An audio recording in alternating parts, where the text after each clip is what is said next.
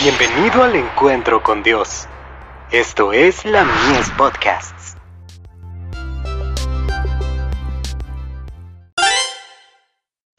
Hijos e hijas de Dios. En la ganancia de almas.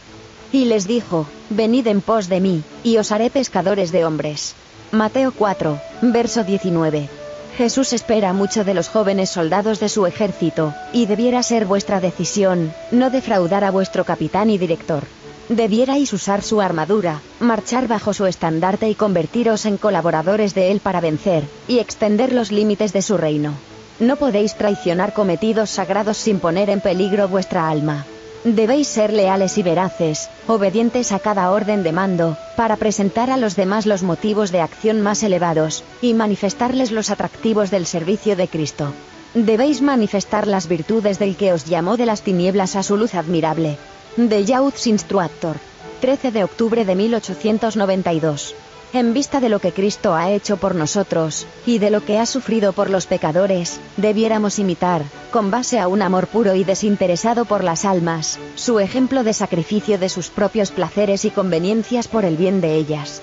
El gozo propuesto a Cristo, que lo sostuvo en todos sus sufrimientos, fue la salvación de los pobres pecadores. Este debiera ser nuestro gozo, y el incentivo de nuestra ambición en la causa de nuestro Maestro.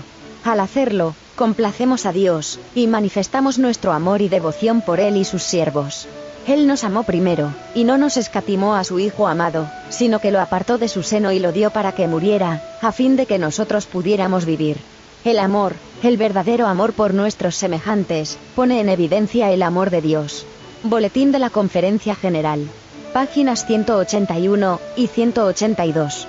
Los que mantienen una relación vital con Cristo, lo manifiestan por medio de sus acciones. Ganarán almas para Cristo y traerán gavillas al granero celestial. The Youth Instructor. 15 de diciembre de 1892.